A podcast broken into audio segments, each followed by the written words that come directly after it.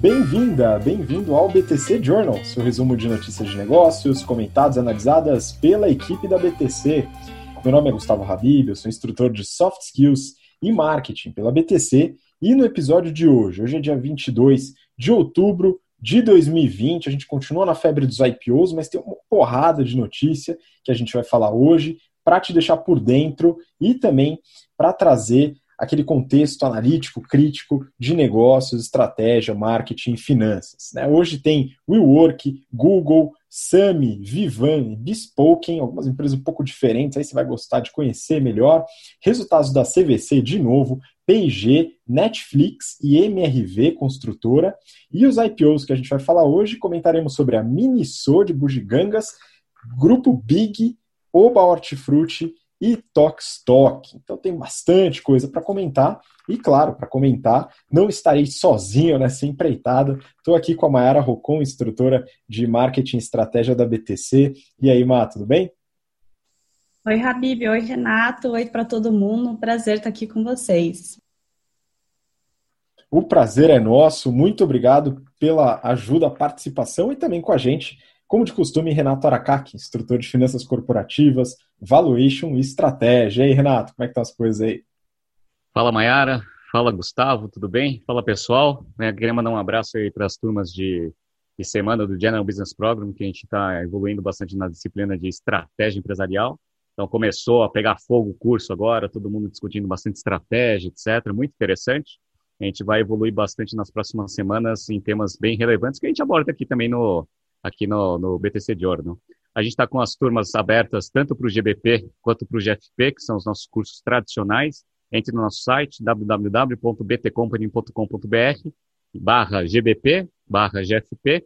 As turmas vão começar no primeiro semestre do ano que vem. As inscrições estão abertas. E não se esqueçam do nosso curso principal ali, né, o nosso lançamento, que é o Strategy in Finance, um curso avançado aí para pessoas mais sêniores de mercado, para a gente discutir bastante as coisas de estratégia marketing e aquela carga de finanças, investimento e valuation que todo executivo, todo tomador de decisão precisa ter. Ah, então, entre no nosso site. Ah, o curso também vai começar em janeiro, né? vão ser 12 semanas, correto? É, diretas, mas vai ser um, um, curso bem rápido, mas vai ser um curso bem interessante que vai dar uma, um ferramental bom aí para os tomadores de decisão. Beleza? E vamos para cima, tem bastante notícia para a gente falar. Pois é, vamos lá, né? Aproveito e pedir para você que está acompanhando a gente pelo BTCcast ou pelo YouTube, para também seguir nosso Instagram, instabtcompany. Segue lá, tem conteúdo exclusivo por lá também, você fica sabendo das novidades sempre. Bom, vamos começar, pessoal. Primeira notícia aqui, Renato, queria que você comentasse brevemente, né? Porque a gente já deu atenção demais, acho que até demais, para esta empresa no passado, que é a WeWork, ou WeCompany, ou WeWork de novo. Essa notícia é da Forbes. The We Company muda nome para WeWork em reorganização. Olha que beleza, né? Um belo ping-pong do nome da empresa. Renato, o que está acontecendo aqui, né? Por que essa mudança de nome de novo, né? Voltar para as origens. Vamos lá, é bem rápido mesmo, porque o WeWork já né, pegou bastante tempo aí do nosso BTC Journal no, no, no passado.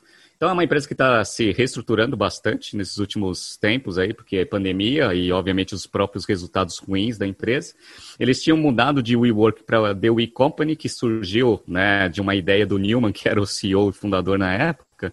E o Newman fez uma sacanagem, porque ele registrou o nome antes de mudar o nome do WeWork para The We Company. E aí o WeWork pagou para ele o direito de uso do nome em torno de mais ou menos 6 milhões de dólares. Então o que eles fizeram? Eles voltaram para WeWork, né? Porque eles falaram que eles vão reorganizar o negócio, mas até para tirar um pouco desse estigma aí do, do fundador.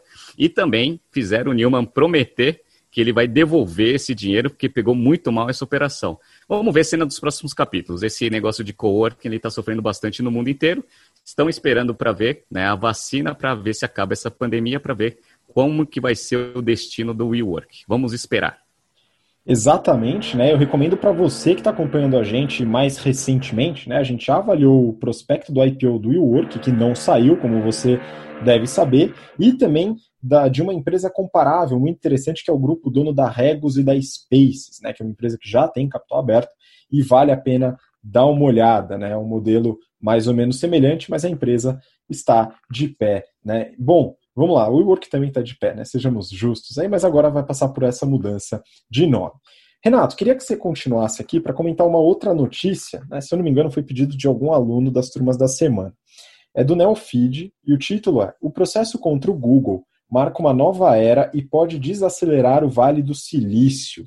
Né? Então, o Departamento de Justiça dos Estados Unidos entrou com um processo contra o Google, diz a notícia aqui, é, em relação à concorrência. Né? Então, acho que está relacionado àquelas leis antitrust nos Estados Unidos. Renato, elabora um pouquinho né, qual que é, uh, o que está acontecendo e quais as consequências aí.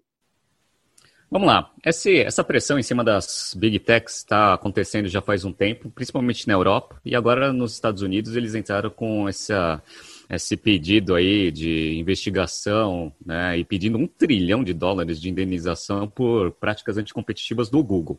O que, que, eles alegam? Eles alegam que o Google tem um domínio de mercado muito grande, que ele usa práticas não competitivas, principalmente fechando acordos com Apple, principalmente, ou com outros né, fabricantes de hardware, onde eles deixam lá o Google como buscador principal é, da, do, do, do, equipamento, né, ou do, do, hardware que está sendo vendido.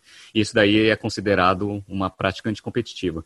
Na verdade, o que está por trás disso é que o Google ele é uma empresa gigantesca, tem 87% de market share em parte de busca, ganha muito dinheiro com isso, e eles acreditam que esse tamanho do Google hoje ele inibe né, a competição ou o surgimento de novas empresas e isso daí pode ser ruim para o mercado.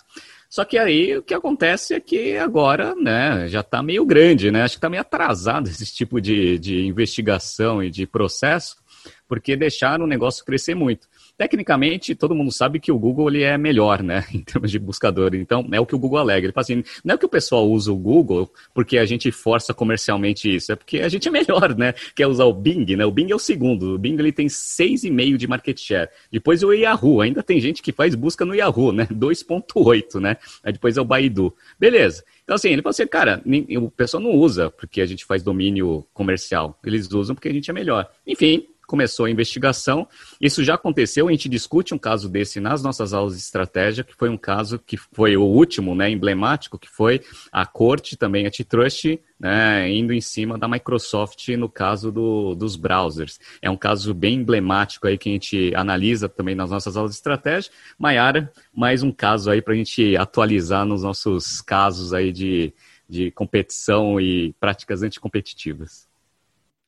Exatamente. Né? E aí, no caso da Microsoft, né, a qualidade né, do, do buscador, do browser que ela usava, é, na época havia concorrência com qualidade é, comparável, eventualmente até superior, um pouco diferente talvez do caso do buscador do Google, como você comentou, né? a qualidade dele é realmente é, um diferencial. Né? Então, enfim, tem casos para os dois lados, né? domina o mercado, mas a qualidade também a gente não pode criticar né, o fato de ter qualidade, acho que é um ponto importante. Bom, vamos seguir para a próxima. Né? As primeiras a gente está comentando rapidamente aqui, é, eu queria passar a bola para a Mayara para comentar uma notícia aqui do Brasil Journal.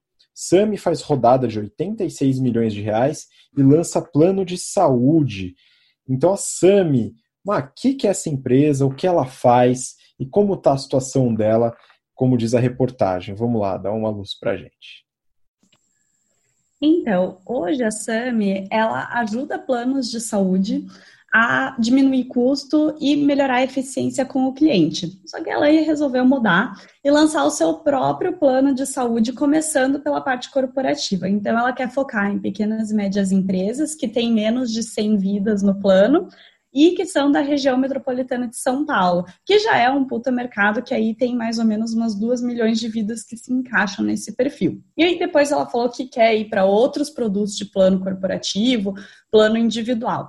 Mas o ponto inicial é que ela falou que quando você quer fazer um plano de saúde pequeno, de pelo menos ali cinco vidas, né, que é o caso desse mercado, acaba que demora muito e você não tem acesso a uma qualidade boa. E aí ela quer aproveitar né, esse mercado que existe, mas é mal atendido, investir em melhor experiência, né, ter uma oportunidade ali de você fazer muita coisa é, no digital e ter reajustes baixos, né? Porque hoje não tem uma regulação realmente que impeça reajustes altíssimos todo ano, né? Teoricamente tem, mas não tem, né? Então, é, eles querem trazer esse diferencial para o mercado. E aí eles têm algumas alavancas que eles querem puxar. Então, primeiro, ter um time de saúde, que eles chamam. Ou seja, o famoso médico de família ali que deveria existir, mas não existe muito bem aqui no Brasil, né? A gente sempre vai direto para as especialidades que a gente acha que precisa, aí às vezes aumenta custo, aumenta tempo de atendimento, né? E aí eles teriam também enfermeiras, psicólogos à disposição, seja por telemedicina ou pela clínica que fica dentro do Hospital Beneficência Portuguesa. Né? É, e aí eles querem também usar dados para ajudar a prevenção de doenças. Então, quando você entra no plano, você faz ali um questionário enorme, que aí já dá uma visão inicial do que você pode ter, como você deveria se cuidar. E aí, conforme você vai usando o plano, eles vão colhendo mais dados e melhorando essa experiência. Né? Então, com tudo isso, eles queriam cobrar ali mais ou menos 200 a 450 reais por vida, que daria uma diferença de 10 a 20% a menos que os concorrentes. E eles já falam que eles querem fazer reajuste por IPCA, é o objetivo deles, né? Mas vamos ver se vai dar certo aí, né? Porque é difícil você é, realmente né, prometer isso, até porque você tem que ter uma proximidade muito grande com os custos médicos e hospitalares, né? Mas bem, eles acham que eles vão conseguir é, restringir o custo e numa estratégia diferente dos planos de hoje. Os planos de baixo custo hoje, a estratégia de baixar custo deles é fazer com que o, o beneficiário não acesse os produtos, né? Então ele dificulta ali que acesse médico, que acesse hospital, que acesse exame, que tenha reembolso. E a ideia deles não, no longo prazo, você investindo em prevenção, fazendo com que as pessoas realmente usem o plano para se prevenir, você consegue baixar custos. E aí eles, é, com, com esse modelo prevenção, com esse time de saúde e também com o modelo que chamam de value-based healthcare, ou então que às vezes a gente considera, é, né, chama de capitation, que é quando o médico é remunerado pelo desempenho, não pelo número de consultas, eles acham que eles vão manter esse preço baixo. Bem, eles acabaram aí de fazer o maior Series A de Health Tech do Brasil, levantaram 86 milhões de reais para fazer essa própria operadora deles, né? Então, é, captaram. Um, é, já tinham captado, aliás, desculpe, 5 milhões no início desse ano, então, somando a isso, eles vão ter aí um capital é, mínimo exigido pela ANS para ser uma operadora, né? E também para poder sustentar o crescimento deles, que eles acham que vai durar esse dinheiro por dois anos, mais ou menos, né? E realmente é uma ideia que está circulando no mercado, essa de você é, fazer acesso mais barato em vez de você prevenir o acesso do usuário, né? E tem outros, outros players no mercado que estão fazendo essa estratégia. Um deles é o Alice, que a gente já comentou aqui, deve fazer mais ou menos um mês que a gente falou.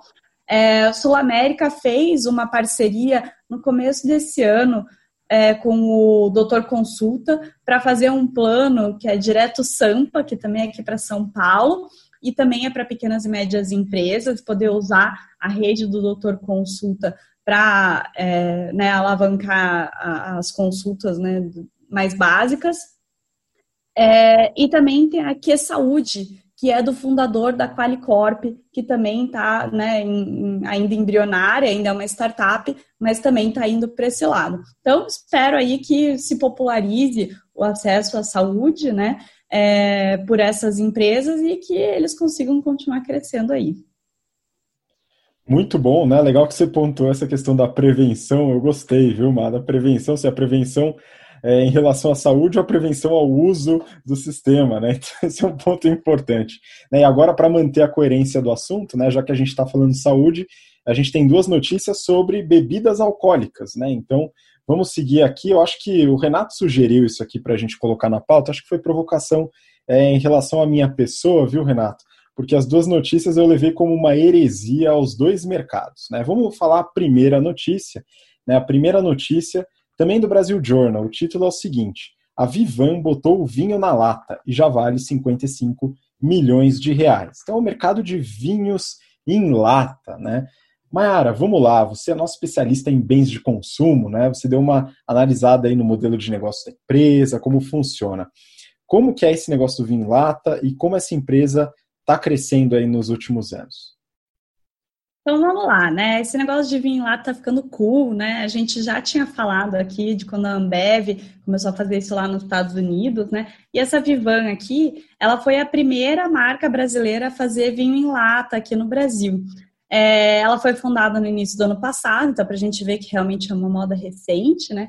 E ela estava é, olhando aí para milênios, né? Que estavam consumindo mais vinho e não tem uma marca preferida entre eles. E aí uh, eles pegaram né, um, um, vinho um pouco mais leve, é, que também era especial para você beber gelado, a lata de alumínio também facilita isso, fora todas as partes de eficiência, né? Que, que acaba sendo mais barata a logística também, né? Porque o, o vidro ocupa mais espaço, a garrafa de vidro vai ocupar mais espaço e também é mais pesada, né? Mas bem, eles é, já estão meio grandinhos, né? Eles já vendem mais de 3 mil pontos de venda, inclusive no San Marché, Super Nosso lá em Minas, Zona Sul do Rio e no Grupo Mateus. Acho que quase todos aqui a gente já falou, né? A gente pode um dia falar talvez do Zona Sul, mas assim, de varejo a gente fala muito, né? E aí, uh, eles também vendem bastante por e-commerce. Uh, eles já são a marca mais vendida na categoria de vinho em lata, que tudo bem que é embrionário, mas já é alguma coisa, né? Dentro da Amazon Brasil. E essa semana eles fecharam acordo com o Grupo Pão de Açúcar para incrementar aí mais 500 PDVs no Brasil. Eles pretendem ter um faturamento esse ano de 8 milhões de reais, que já é oito vezes o faturamento de 2019, ano passado, quando eles foram fundados, uh, que com certeza teve aí um boost de quarentena, porque esse vinho é mais né, B2C, o jeito que eles atendem, e acaba que ajuda o consumo em casa, né? É, eles, uh, com esses 8 milhões de reais, eles pretendem chegar a uma marca de mais de um milhão de latinhas vendidas esse ano. E não é porque cresceu oito vezes que eles estão tranquilos, né? Eles já colocaram targets bem agressivos. Para o ano que vem, eles querem chegar em 22 milhões, 50 milhões em 22 e é, 75 milhões e 95 milhões em 23 e 24. Ou seja, né? Eles estão precisando mesmo de investimento até a gente vai chegar nesse ponto. Mas uh, como que eles querem crescer tanto? Eles já fizeram aí um plano não só de atingir outros varejistas para aumentar a capilarização, né, as praças, as cidades que eles estão disponíveis, mas eles também estão investindo em internacionalização. Eles já começaram a vender no México e no Peru, e eles estão é, querendo, né, próximos passos aí, ir para Estados Unidos, China e Europa. Nada mais, nada menos, né, que China, Europa e Estados Unidos, mas tudo bem. É, esse consumo de vinho está crescendo no, no, no, mundo todo. Então, nos últimos 10 anos, se multiplicou por 90 vezes o consumo. Então, não é uma tendência só do Brasil, né? E eles viram que é, o consumo é maior, né, essa tendência é mais forte em países que não têm muita tradição de vinho. Acho até que é mais fácil de quebrar, às vezes, um estigma de, pô, vinho em lata, né? Então, eles estão né, olhando mais esses locais aí. E não só eles, né? Para variar, uma tendência forte no mundo, óbvio que tem outras concorrentes entrando. Então, que nem eu comentei, a gente falou que o ano passado a Bendev começou a vender vinho em lata nos Estados Unidos pela marca Baby, e aqui no Brasil, depois da Vivan, já tiveram outros players. Então, a Love Wine, por exemplo, e a Vibra, que é da Ivino, né? E aí, para então financiar esse crescimento, né, eles é, fizeram Series A, foram avaliados em 55 milhões de reais, então até bastante para uma empresa que acabou de nascer, né? E conseguiram uma captação de 5 milhões de reais. Então, eles querem aproveitar esse dinheiro para crescer, né, junto com, com esse espaço que tem para o vinho em lata, investir mais em marketing, querem aumentar a, equipe, praticamente dobrar a equipe, Estão uh, fazendo aí uma campanha que eles estão definindo como a primeira campanha de verão do vinho do Brasil, que realmente né, o vinho não tem esse negócio sazonal por enquanto, né? Querem também construir a primeira fábrica própria deles, pertinho da vinícola fornecedora, lá em Caxias do Sul. E eles estão para lançar já dois novos produtos que são frisantes em lata, um branco e um rosé. Então, espero aí, né, que a gente aproveite esse crescimento de mercado. Eu nunca consumi, confesso que sou super curiosa para consumir, mas sempre que eu vou comprar vinho, eu ainda vejo que a lata ela acaba sendo cara versus a garrafa, né? Então você fala assim, ah, se eu tomar meia garrafa, já fica né, mais do que a lata e o valor acaba compensando, né? Então tem que ser realmente algo mais cool, uma festa, uma reunião de amigos, para o vinho em lata fazer sentido, que aí é uma porção que você se serve ali, ela tá geladinha. Então vamos ver se essa campanha de verão surte um efeito, né? E a gente entra para esse mercado consumidor também. Pois é, não conte comigo nesse mercado consumidor, Mara. Vou continuar raiz na garrafa e na taça, né? Mas é interessante é, como esse movimento tem, tem, tem surgido, né? Tanto em relação à demografia como na, na no próprio público-alvo, né? O pessoal mais jovem acaba consumindo mais esse tipo de produto. E a próxima notícia também nesse mercado, né? Peguei do Neofeed, um, entre aspas, whisky 12 anos, produzido em poucos dias. Essa é a promessa da Bespoken Spirits. Mar, você também nessa daqui, né? A Bespoken, né, tá pro, prometendo, né, esse uísque, né, já comercializa esse uísque que é envelhecido artificialmente, né, de certa forma. Só que, bom, é importante entender o modelo e parece que tem alguns grupos aí que não gostaram muito desse negócio, né? Como é que tá esse movimento da Bespoken? Ótimo, daqui a pouco vocês vão falar que eu sou a especialista em álcool aqui, né? Mas vamos lá. Bem, de destilados eu entendo que já fiz projeto nisso também, né? Mas o que a gente estava até conversando antes do jornal começar, né? Que faz todo sentido você ir para um lado um pouco mais industrializado para você deixar o processo mais barato também, né? Popularizar até algumas bebidas mais caras. Então a gente estava falando que iogurte, é possível você fazer iogurte é, fermentando, né? E aí ele não é shelf stable, né? E, e você tem que respeitar o processo da levedura tal, mas é, você também consegue fazer iogurte quimicamente fermentado, aí você faz ele shelf stable, né? Então tá na hora de chegar aí para a parte destilado, né? E foi o que essa startup lá do Vale do Silício fez, né? Então, eles conseguiram encurtar esse processo de envelhecimento de destilados para três a cinco dias. E hoje eles estão mexendo com whisky, rum e brandy. É, eles foram fundados em 2018. Interessante aqui é que um dos sócios é engenheiro químico com doutorado em ciências dos materiais. Então, um engenheiro aí né, bem acadêmico, trazendo inovação para a indústria, super legal.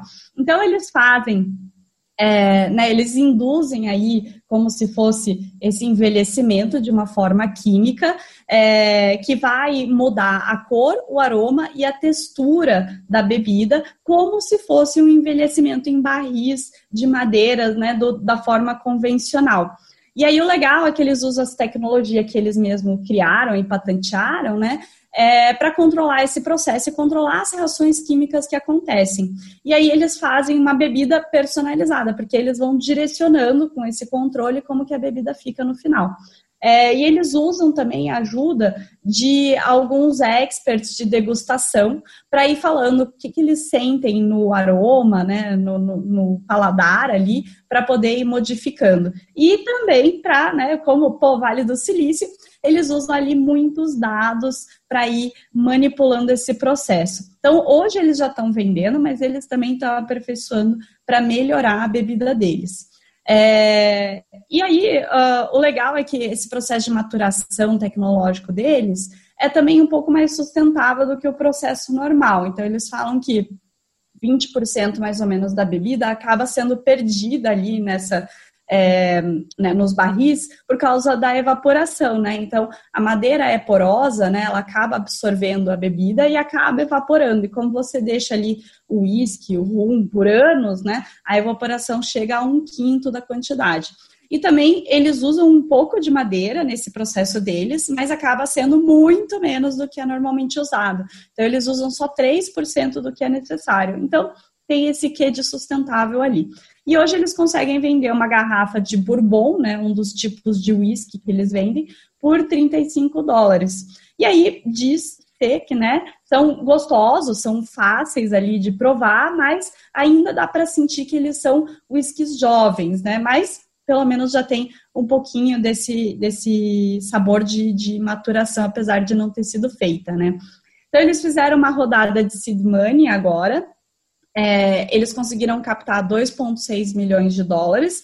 Inclusive, interessante aqui que uma, um dos investidores deles foi uma vinícola, que se chama Claude Latec, que é lá da região de onde eles é, ficam, né, na Califórnia, que tem vinhos muito bons, muito conhecidos por ótimas vinícolas ali, né? E o legal é que ela está aplicando uma estratégia que a gente comenta nas aulas de inovação disruptiva, que é a mesma estratégia do Google e da Microsoft, né? Então não foi você que criou, mas fica ali de olho no que está surgindo, coloca dinheiro enquanto ainda está pequeno, né? E aí eles estão pensando em seguir em três, é, três caminhos aí, né? Então, primeiro, continuar fazendo a bebida deles, vender a bebida né, com o rótulo deles tal. Eles querem fazer também serviço de maturação para terceiros, então é, ajudar outros é, produtores de destilados a ter essa maturação é, tecnológica, digamos, né? E é engraçado que hoje tudo é as a service, né? E eles falam que isso é maturation as a service, né? M-A-S. E eles também querem ter o serviço, como se fosse um B2, B2B, mais ou menos, de desenvolver bebidas exclusivas. Então, ah, se o seu restaurante quer ter um rum só dele e tal, aí eles conseguem desenvolver para você eles, apesar de já terem alguns ganhos aí de, é, ah, desculpa, alguns prêmios aí de medalha de ouro na World Spirit Competition lá em São Francisco, né, na região deles, ou melhor, é, né, foram eleitos os melhores na categoria de American Distilling Institute's Judging of Craft Spirits. eles estão sendo aí intimados pela Associação do Whisky Escocês nos Estados Unidos, porque eles estão falando que whisky só pode ser considerado uísque e ter esse nome no rótulo se ele for maturado em barril.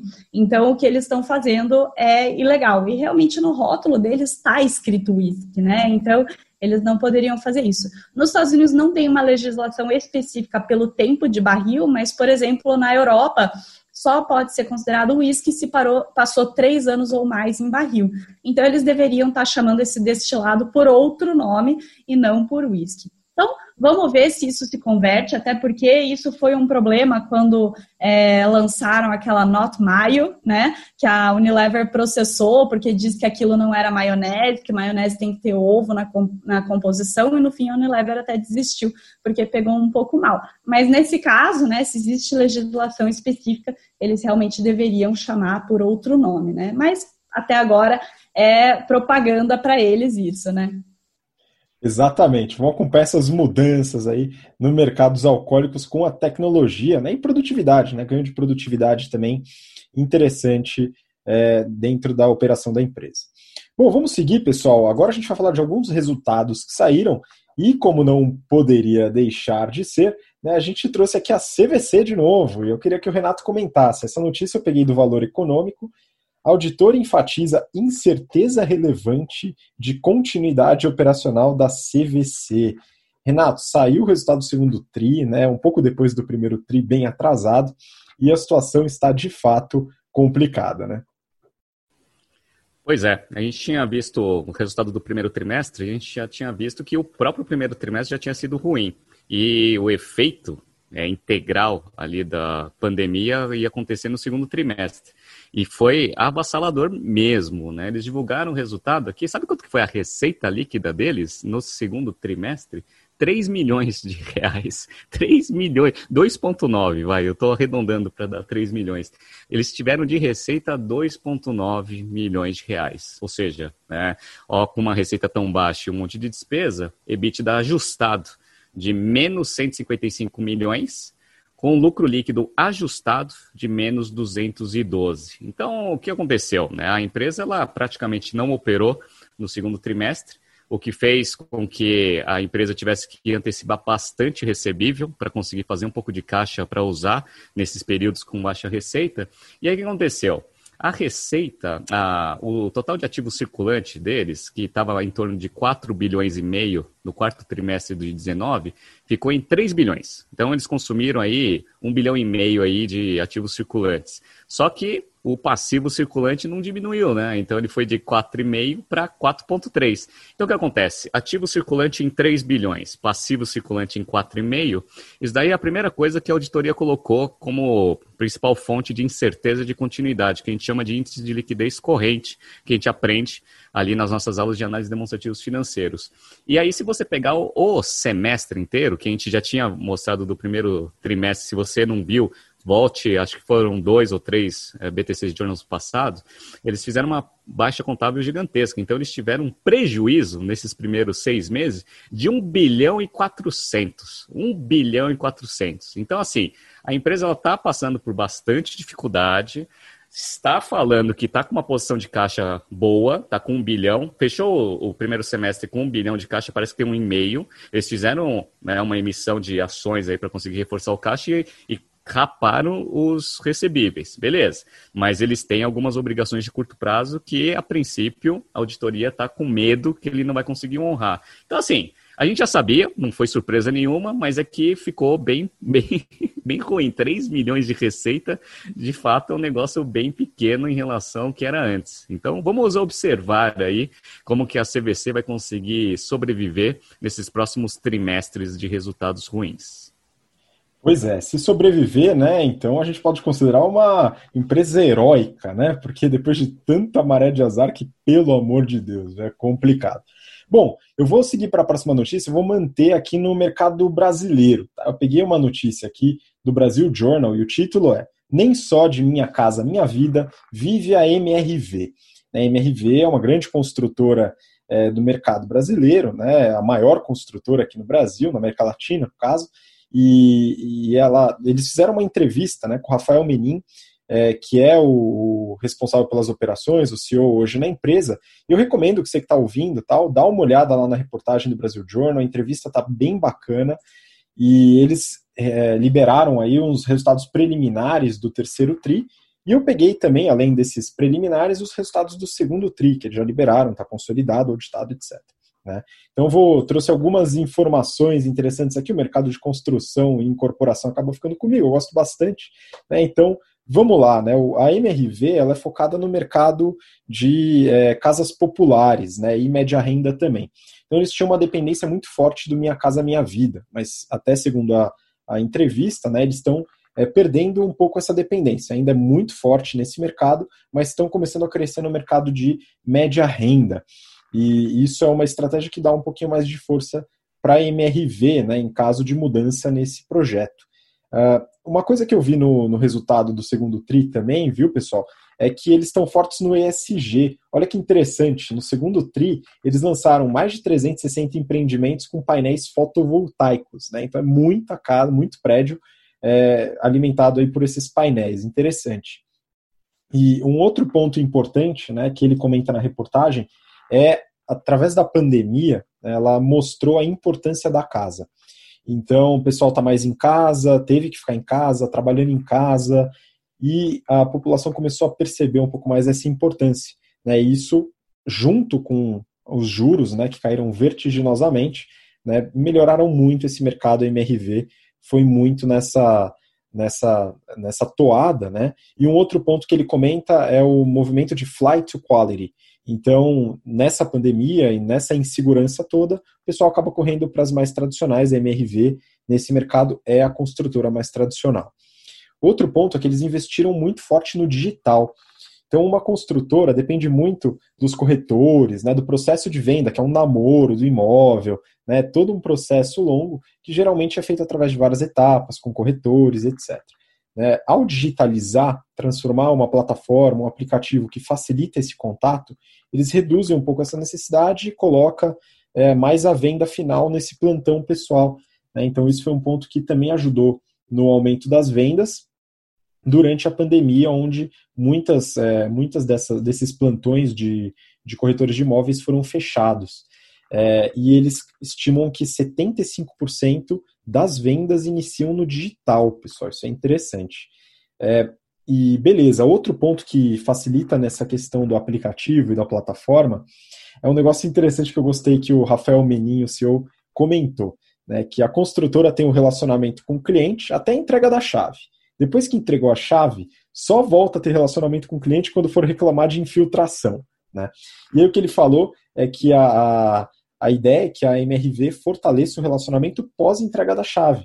E aí na plataforma eles colocam lá é, decoração virtual, é, venda de imóveis né, e vários, outro, vários outros é, benefícios para a pessoa que já é cliente que ajuda muito nesse fortalecimento do relacionamento. Né, isso foi um ponto que a gente colocou na aula da turma 75 do GBP, que foi ontem, né, a gente está gravando numa quarta-feira, ela foi na terça, sobre o marketing de relacionamento e a importância da fidelização do cliente. Então, pessoal, vocês que estão aí na aula, um abraço aí para todos. Né, esse é mais um exemplo interessante desse tipo de relacionamento.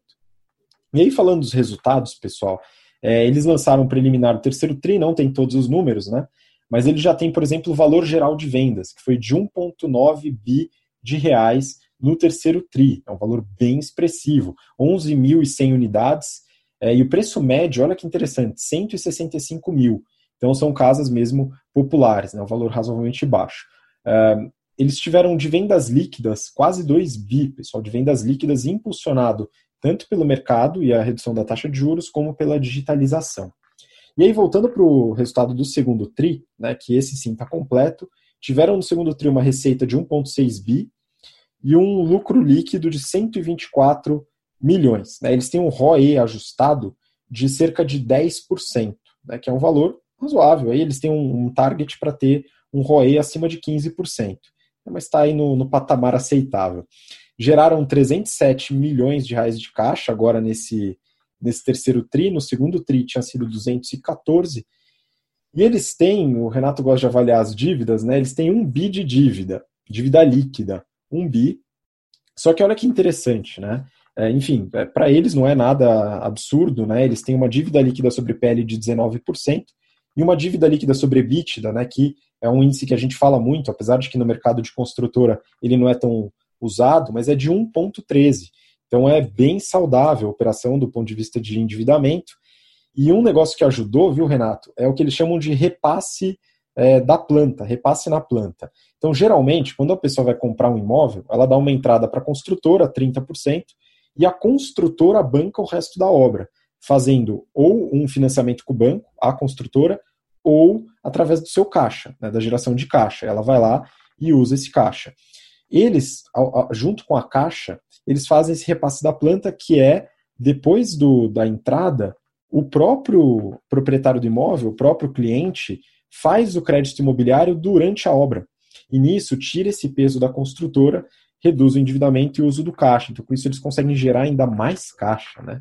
Interessante isso. Mas essa dívida líquida, né, a dívida, na verdade, como um todo, tem um custo razoavelmente baixo. Né? Então, 90% tem uma média de CDI mais 1,3%, os outros 9% tem uma média de TR mais 8,3%, né, que seria o pré-fixado. Então, ainda assim está muito bom, empresa gigantesca, um land bank, um banco de terrenos de 51,8 bilhões de reais, um negócio absurdo, é a maior que a gente viu até aqui no mercado de construtoras incorporadoras. Né? Então, basicamente isso, né, a MRV.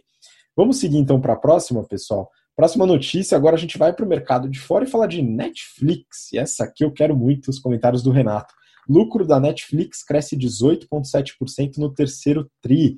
Renato, mesmo com lucro, mesmo com crescimento, a ação caiu. E aí? É, a ação despencou. Né? Hoje está caindo quase 7%, porque sabe por quê?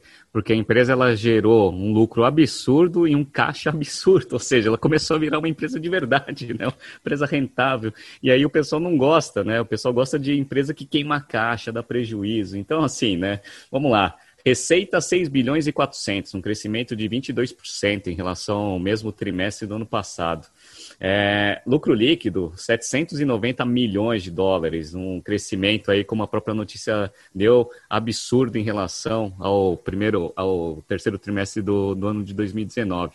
Vou comparar aqui só como que está sendo o ano de 2020 para o Netflix. A receita dos primeiros nove meses está aumentando 24,5%. O lucro operacional está crescendo 71,4% e o lucro líquido crescendo 70%. Está com uma margem líquida de 12%. Está ficando uma margem líquida de gente grande. E aí que decepcionou o mercado para fazer essa queda absurda? foi o ritmo de crescimento de número de assinantes pagos na plataforma. Eles tinham colocado um target de 2 milhões e meio de assinantes adicionais nesse trimestre e eles atingiram 2,2. Isso decepcionou bastante o, os investidores. Aí você fala assim, pô, mas 2,5 para 2,2 não é muita coisa, né, Renato? Não é. Mas sabe qual que é o problema? O problema é que a Disney está voltando a operar a gente falou semana passada que eles reorganizaram os negócios deles para deixar toda a parte do streaming numa unidade de negócios. Estão pensando, né? Vão, vão divulgar em dezembro. Fazer uma unidade de streaming separado. E ele já tem 55 milhões de usuários contra 193 do, do Netflix, 195 do Netflix. Então, assim, a distância ainda é grande, mas vamos lembrar que o Disney Plus ainda não tem conteúdo exclusivo da plataforma. Tem agora Mulan, né, que teve lá um, um lançamento. Um, ah, o resto é tudo é, edições né, e títulos antigos. Então o pessoal está com medo desgraçado do Disney Plus começar a, comer bastante market share da, da Netflix, e a Netflix agora começou a ir para uma estratégia diferente de rentabilidade, e aí o pessoal não está gostando. Só para você ter uma ideia, no mesmo trimestre do ano passado, ele tinha queimado meio bilhão de, de, de dólares né, em caixa operacional. Agora ele gerou 1,2 bilhão. Free cash flow, que tinha sido negativo em menos 550 milhões de, de dólares, foi para 1 bilhão 145. Então a empresa está gerando caixa para caramba. Acho que o, o Hastings nem sabe o que faz com tanto dinheiro. Ele está com caixa de 8 bilhões e 400 né, contra um caixa no final do ano de 5 bilhões. Ele falou assim, cara, é muito caixa, né? Eu não quero né, ter muito caixa. Mas o que está acontecendo é que, por causa de coronavírus, ele não está conseguindo fazer os investimentos para criar os conteúdos. Vários estúdios ainda em alguns países tá, estão fechados. Então ele não está conseguindo comprar conteúdo nem produzir os conteúdos. Então ele está conseguindo segurar bastante caixa. Enfim, né? essa aqui é a notícia do Netflix, né? Cresceu tudo, começou a gerar caixa pra caramba e o valor de mercado caiu. Agora, para você ter uma ideia, o valor de mercado do Netflix, que já estava mais alto que a Disney por muito tempo, caiu. Agora está 217 bilhões de dólares contra 227 bilhões da Disney. Voltamos à normalidade, a Disney com valor de mercado acima e a competição vai começar a ficar acirrada novamente.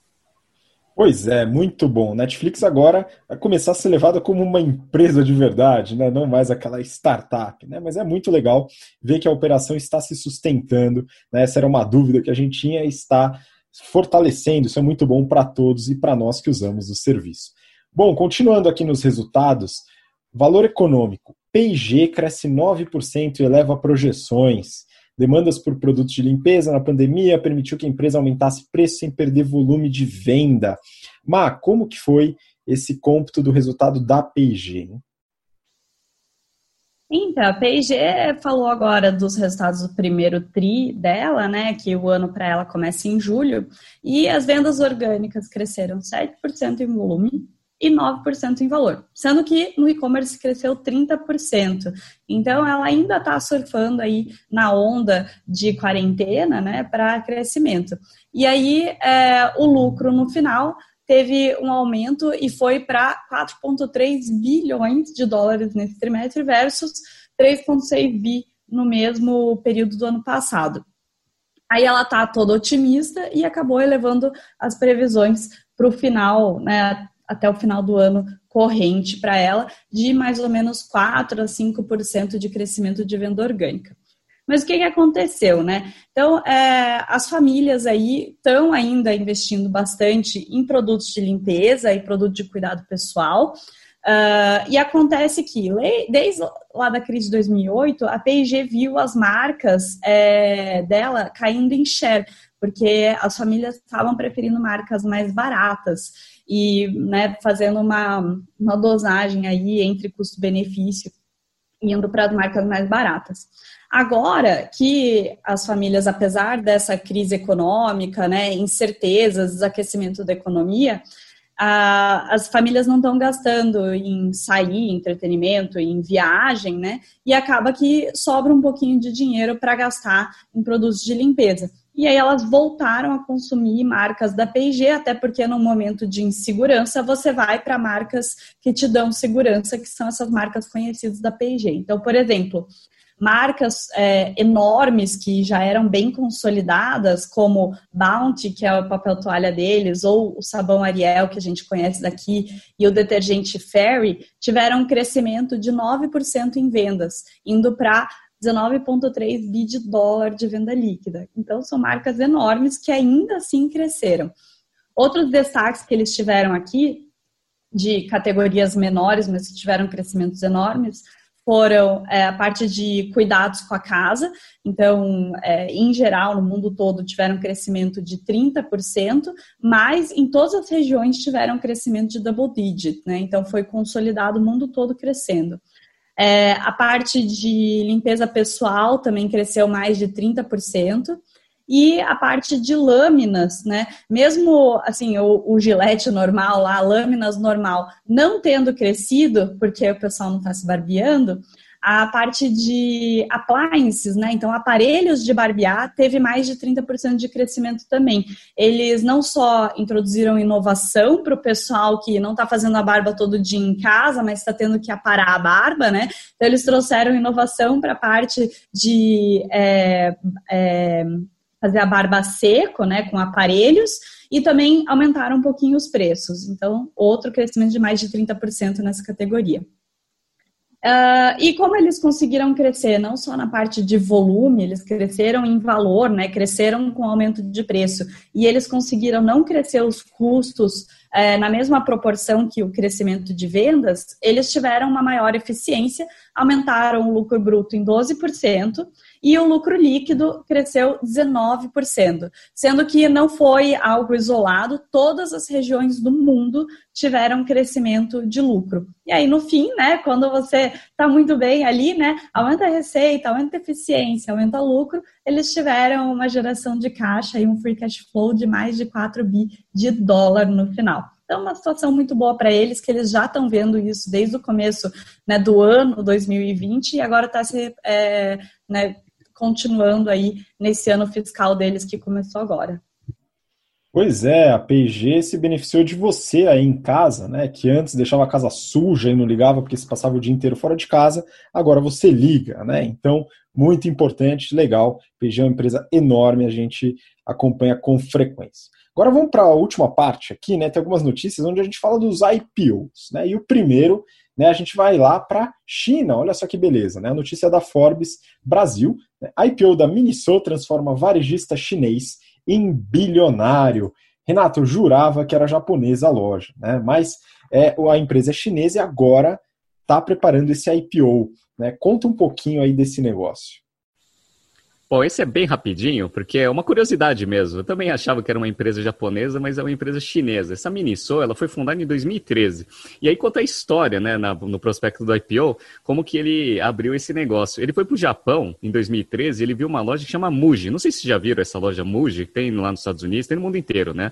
E aí ele falou assim, olha, vou fazer um negócio parecido. Aí saiu a Miniso, né? Quem, quem, quem já foi na Muji, né? Se for para comparar Muji com Miniso, é completamente diferente, né? Mas oh, qual era a ideia? A ideia é ter um portfólio de produtos bem variados para você conseguir atender aí diversos públicos. Então, eles trabalham com mais ou menos 8 mil SKUs core, que eles chamam, né? E aí eles vão adicionando, uh, no mínimo, 100 SKUs por semana, né? Dentro da, das lojas que eles operam. Quantas lojas existem? São 4.222 lojas no mundo. Só que deles mesmos, que eles operam, são 129. Então eles trabalham muito com o modelo de franquia, que é um modelo excelente, que a gente ensina tanto na aula de marketing quanto na aula de estratégia empresarial, para mostrar que é um jeito bom para você expandir o seu negócio sem precisar injetar muito caixa. E aí o que aconteceu? Eles fizeram esse modelo, a empresa ainda dá prejuízo, então eles divulgaram os resultados fechados agora no, no em 30 de junho, né, que é o ano fiscal deles. Eles tiveram um faturamento em dólar de 1 bilhão 270, com uma margem bruta de 30%, uma margem operacional de 8,5%, é extremamente apertado, e eles dão prejuízo, né? Então deram prejuízo de 36 milhões. Mas esse prejuízo ele caiu bastante em relação ao prejuízo que eles tinham no ano anterior, né? Então cresceu, diminuiu muito. Então eles estão com uma perspectiva de conseguir virar esse resultado. Viram que existe essa possibilidade, foram fazer uma abertura de capital lá na New York Exchange. tá, para conseguir vender. Então, ó, desses 1 bilhão 270, o que, que, é, que, que é produto? Né? Que eles falam que eles falam, é, é, a gente define o que eles vendem como bugiganga, né? Mas eles chamam com um nome mais bonito, chama Lifestyle Products, né? Então, Lifestyle Products dele representa 90% da receita. E aí eles trabalham muito com licenciamento, então eles, eles colocam aqui Hello Kitty, Marvel e Disney são parceiros, mas representa só 6,6% da, da receita total e depois uma parte de serviços lá que eles também fazem, né? Então, eles estão com esses resultados bons, tem uma perspectiva de crescimento absurdo, por quê? Porque 67% da receita deles é China, Tá? Então, que vem da própria China mesmo. Então, eles mostram que existe um potencial gigantesco para eles conseguirem ampliar as operações para o mundo inteiro. Inclusive, aqui no Brasil tem bastante loja já da Miniso. No mundo inteiro, eles vêm bastante possibilidade de crescimento para né, é, conseguir encaixar esse modelo de negócio. E aí, eles fizeram abertura de capital. Agora, o market cap do negócio é 1,6 bi de dólares contra né, um equity negativo. Né? Então, eles tiveram tanto prejuízo acumulado que o PL deles é negativo. Mas, como existe essa perspectiva, né, o negócio eventualmente pode crescer. Só para vocês terem uma ideia como esse modelo de franquia é bom, né? do total de ativos que eles têm, né, é, 48% do total de ativos dele é caixa. Por quê? Porque você vai expandindo, né? Quem faz o investimento é o franqueado, né? Você só faz toda a parte de intermediação entre os fornecedores chineses com a parte de venda. Então você gera muito caixa, né? Porque você vai expandindo o seu negócio sem ter né, a necessidade de fazer investimento em ativo permanente. Então, é um modelo de franquia tradicional aí que aparentemente o mercado está precificando alto e ter e fez aí o fundador ser mais um bilionário ali da China. Então, vamos acompanhar os resultados. Essa é uma empresa interessante para acompanhar. E por que, que eu estou falando dessa notícia? Porque saiu a notícia que a Imaginarium, né, o grupo Imaginário Puquê, ele vai entrar com registro de abertura de capital provavelmente hoje ou amanhã. Então, semana que vem, a gente vai analisar o prospecto desse IPO e vai usar a Miniso como um comparativo, porque a Imaginária é basicamente isso, né? Faz toda a importação de produtos da China, vamos ver, fazer os comparáveis entre margem bruta, margem operacional, até para a gente conseguir ter uma base aí de precificação do IPO. Muito bom, né? Eu estou ansioso para ver também o prospecto da Imaginarium, viu, Renato? Interessante. Bom, vamos seguir mais um IPO aí que está é, formigando, né? Do grupo Big. Aí eu peguei uma notícia aqui do Valor Econômico. Grupo Big aposta em virada para atrair investidor. Planos prevêem expansão da rede de atacarejo Maxi e do clube de compra Sams, né? aqui falando do Sams Clube, né? que é do Grupo Big.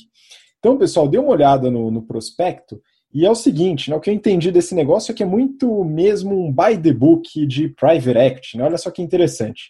É, esse grupo foi consolidado em 2018 com a aquisição das operações do Walmart no Brasil. Então, o Walmart estava capengando aqui no Brasil, está vendendo as operações fora dos Estados Unidos, e um grupo foi lá e comprou essa operação e hoje tem 80% do grupo. E quem fez essa aquisição foram entidades afiliadas da Advent. Né? Ele fala de um aí, a FIP Momentum. Né? Então, é, como grupos de private equity, né, tem o interesse em pegar uma operação, geralmente mais ou menos, dar uma recalchutada, melhora os resultados e vende, né? Então a gente está aqui com a IPO buscando aí isso daqui, ele comenta na notícia como sendo a tese, né? A tese da virada aí, que a empresa teve resultados é, negativos no ano passado, esse ano positivos. E aí, falando um pouco das unidades, né? Eles têm cinco unidades aí que eles comentam no, no prospecto. O Atacarejo, que é o Maxi Atacados, tem 46 lojas no Brasil. A unidade de clube de compras, que é o Sam's Club, tem 31 lojas, 2 milhões de sócios, pessoal. É muita gente que é sócio aí do Sam's Club. Né? Ele atinge um público complementar ao atacarejo né? e aos hipermercados supermercados, que é um público de média alta renda. Né? Então eles conseguem atingir toda a pirâmide demográfica aí, falando de classes sociais dentro do grupo. Os hipermercados são outra, né, com super bom preço, Mercadorama, Supermercados é mais uma, com Big e Big Bom Preço, e também postos de gasolina da própria rede. Tá? Então são essas as unidades. E falando rapidamente dos financials, né, eles tiveram aí nos resultados do até o, os nove meses desse ano, né, que eles colocaram no prospecto, uma receita líquida de 15,7 bi de reais, né, uma receita bem interessante, teve um aumento de 5,4% em relação ao mesmo período do ano anterior, um lucro bruto de 3,7, quase 3,8, né, uma margem bruta de 24%, um EBITDA de 607 milhões, né, que dá uma margem EBITDA de 4%, né, e um lucro líquido de 3 bi contra um prejuízo de 80 milhões no mesmo período do ano anterior. Né? E aí uma coisa pode ficar estranha aqui, viu, Renato? Como é que ele tem um EBITDA de 600 milhões, lucro bruto de 3,7 e um lucro líquido de 3? Né? O que, que aconteceu aqui né, que deu uma explosão no lucro líquido? Né? Isso aqui foi devido a é, impostos diferidos. O Renato já entrou bem no detalhe isso aqui em algum episódio mais antigo, né? Mas eles tiveram aí um grande benefício aí nos impostos diferidos, que aumentaram 2,4 bilhões de reais no resultado do lucro líquido. Isso não tem efeito caixa, né? eles geraram caixa operacional de quase 800 milhões, mas o EBT, né, que é a linha do lucro antes dos impostos, foi de 800 milhões. Né? Então deu um bom boost aí no lucro líquido, o que ajuda aí no PPT para vender para os investidores. Né? O lucro líquido de 3 bi vai dar uma imagem boa também. Né? Mas ainda assim a empresa está gerando caixa, né? a operação parece ter entrado nos eixos, né? essa tese da virada parece que realmente foi. Então, outro ponto interessante, viu, Renato? O grupo não tem dívida, né? ele não tem dívida nenhuma, né? pelo que está, pelo menos no prospecto. Eles têm uma parte no passivo que são os passivos de arrendamento, né, e relacionado aos imóveis, né, todas as locações que eles têm, eles têm o passivo de arrendamento. Agora, é, empréstimos e financiamentos não tem nada ali no prospecto, foi auditado, se eu não me engano, a Deloitte, pelo que eu lembro ali no prospecto. Então, é uma empresa com uma estrutura aí interessante, né? Deve, eu acredito que vai ter esse IPO, né? Vamos ver como o apetite do mercado continua aí, mas essa tese aí de investimento parece que ela está se cumprindo. Bom, essa foi do grupo Big. E agora a gente vai para a próxima notícia, que também está relacionada aí a mercado, né? A gente está falando aqui do Oba Hortifruti. Eu peguei do valor econômico. Oba Hortifruti protocola prospecto para IPO. Renato, e aí? Esse negócio de hortifruti dá certo, né?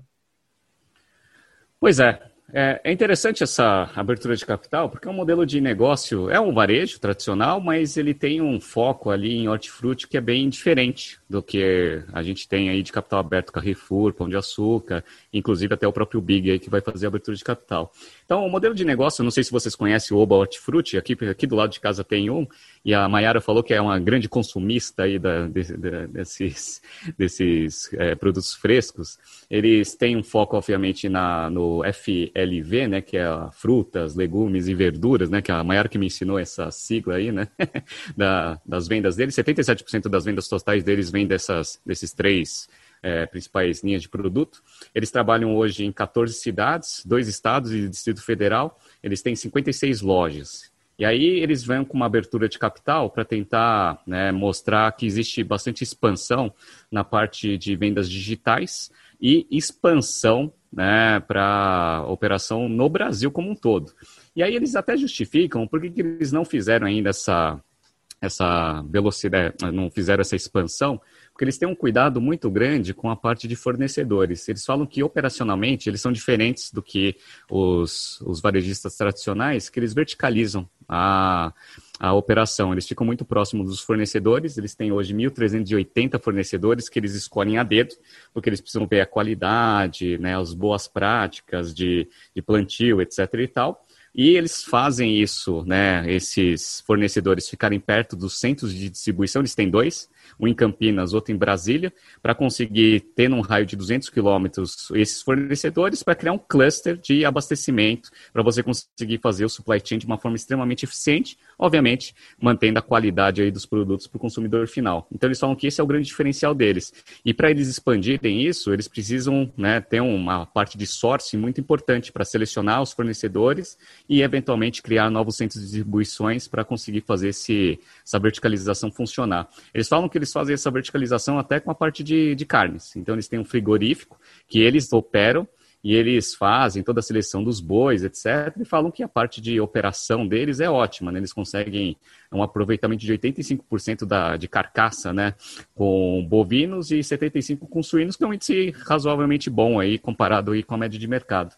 Então, basicamente é isso que a empresa está tentando vender. Eles tiveram um faturamento ano passado de 1 bilhão e 300, com uma margem bruta de 41%, com uma margem líquida de 1,6. Então, é uma margem bem apertada aí para varejo, tradicionalmente. Né? A gente sabe que esse negócio é apertado mesmo. E esse ano de pandemia, por mais que a gente tenha trabalhado com quarentena, o pessoal focou bastante nesse tipo de abastecimento, né? de, de foco de com, comprar comida. Tanto é que a inflação da comida está tá, tá aumentando bastante o índice de inflação geral. É, então, eles tiveram um aumento de receita de 31%, com um aumento de margem bruta, de lucro bruto de 30%. Então, a empresa está com uma EBITDA de 150 milhões, né, até ó, os primeiros nove meses desse ano, vai tentar fechar aí com algo em torno de 200 milhões. Então, com 200 milhões de, de EBITDA, a empresa já começa a ter um tamanho relevante para uma abertura de capital. Vamos ver né, como que vai evoluir aí a, essa, esse prospecto.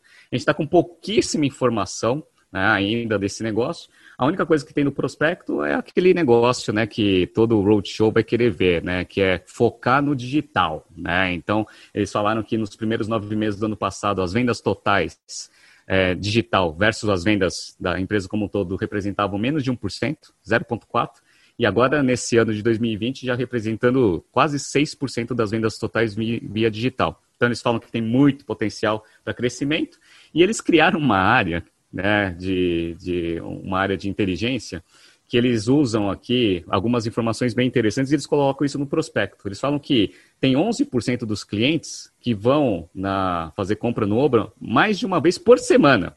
Sabe aquele, aquele né, cliente que vai todo dia lá no supermercado para ver se tem alguma coisinha? 11% dos clientes deles vão mais de uma vez por semana no negócio, né? E aí tem 30% dos clientes vão mais de uma vez por mês, tá? E aí 53% aí vai com uma frequência média da que é o tradicional de mercado. Então eles falam que estão utilizando bastante esses dados para conseguir fazer uma oferta mais customizada para os para os clientes. Eles trabalham com dois tipos de loja própria, né, que é a loja tradicional, que eles chamam de Oba Hortifruti, e o Oba Farm. Inclusive tem um Oba Farm perto da sua casa, Habib, que eu sei, é, quando você passa ali na Avenida Jabaquara, tem lá um bonitão lá, que ele é bem grande, que ele parece uma fazenda lá. Ele tem mais, um portfólio muito mais carregado do que um hortifruti tradicional. Enfim, né, essa daqui é a o prospecto da OBA. Vamos ver aí quando surgirem mais informações, quanto que eles estão buscando aí de valuation, para a gente até conseguir fazer os comparáveis e cravar uns números aqui para deixar gravado aqui no Journal. Pois é, e é interessante, Renato, como você contou como supply chain, né, essa estrutura de verticalização, semi-verticalização e o cuidado com os fornecedores, isso suporta o modelo de negócio do hortifruti, né? Então, é importante que lá estejam disponíveis frutas, legumes e verduras bonitos, né? Você chega lá no hortifruti, vai lá no Oba Farm, né, e tá aquele mamão amassado, a banana preta, aquela rúcula mole, né? É, realmente ali já não sustenta mais o negócio. Então é muito importante ter esse cuidado com o fornecimento, né? Isso é, também influencia nos locais onde eles vão ser distribuídos, né? Os, os, os próprios é, as próprias lojas, né? E também uma limitação dos fornecedores e fortalecimento dessa rede de fornecedores. Isso é bem interessante, né? É, fala aí, Não, fala aí. Deixa eu só complementar rapidinho, porque é tema de, de aula que Maiara e eu estamos ministrando agora, né, nas aulas de estratégia, que é o quê? É o famoso time-based strategy, né? Você conseguir ganhar né, uma eficiência tão grande no seu supply chain que isso vira um motor né, de geração de vantagem competitiva. Eles forçam né, bastante o prospecto mostrando isso, e de fato é verdade, né? Se você tem um supply chain que é extremamente organizado, que você consegue tirar né, o produto lá, que você, e você trabalha com frescos, né? Então você tira lá do, do produtor e consegue colocar de uma forma muito rápida na gôndola para o consumidor final ver. Primeiro que você tem mais tempo né, de oportunidade, de, de validade né, do, do produto ali dentro da gôndola, ou seja, você vai ter mais oportunidade de venda, Tá? Sem contar que o aspecto, né, que você falou lá do mamão amassado, o aspecto do produto ele está melhor também. Então até aquela impressão de qualidade que você tem em relação à marca Oba melhora, né? Então ajuda nos dois aspectos, né? Na qualidade do produto e na oportunidade de venda que você tem. Se você tem mais oportunidade na gôndola, você tem menos perda, que é um índice extremamente importante para a rentabilidade do supermercado. Enfim, né? É, é, o que você falou é tema né, da aula de estratégia que a gente fala que, que gente falou inclusive essa semana, né? Semana ou semana passada. Muito bom, né? E se liga também com a parte marketing na estratégia de praça. Olha só que interessante, as coisas vão se misturando, né? Bom, vamos para a última notícia, pessoal. Mais um IPO aí que pode sair. Forbes Tokstok pede registro para oferta de ações, né? Agora Tokstok, uma empresa bem reconhecida, né? Renato, mais um IPO e aí, como está a Tokstok? Olha, eu não sei como que está a Tokstok, mas os private equities estão enchendo né, a, lista ali de operações de abertura de capital. Então a gente falou aí de algumas, a Advent, Carlyle agora está com a Tokstok aí na boca para fazer a abertura de capital.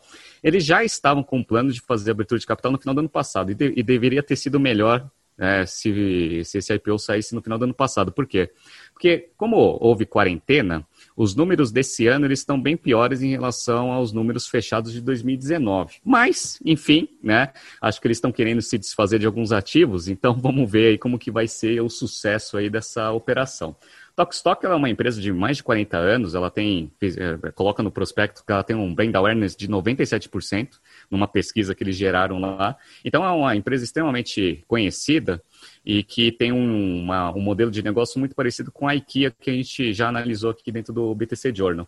E aí o Carlyle ele entrou em 2012. 2012 a empresa só tinha 35 lojas. Atualmente ela tem 59 lojas. Então ela vem crescendo bastante as suas operações e está focando bastante também na expansão digital. Eles falam que tem um potencial muito grande esse mercado, né? O mercado de utensílios domésticos, etc. e tal, num agregado geral, não só o que a Tokstok vende, tem um potencial de venda anual de 90 bilhões. E aí, dentro desses 90 bilhões, 51 bilhões é imóveis planejados. E aí, 36 bilhões ali, né, entra no, no mercado que a, a Tokstok atua. Então, tem um potencial, um mercado potencial aí anual de 36 bilhões de receita. Então, eles falam que tem um potencial grande aí para você conseguir é, capturar dentro desse mercado.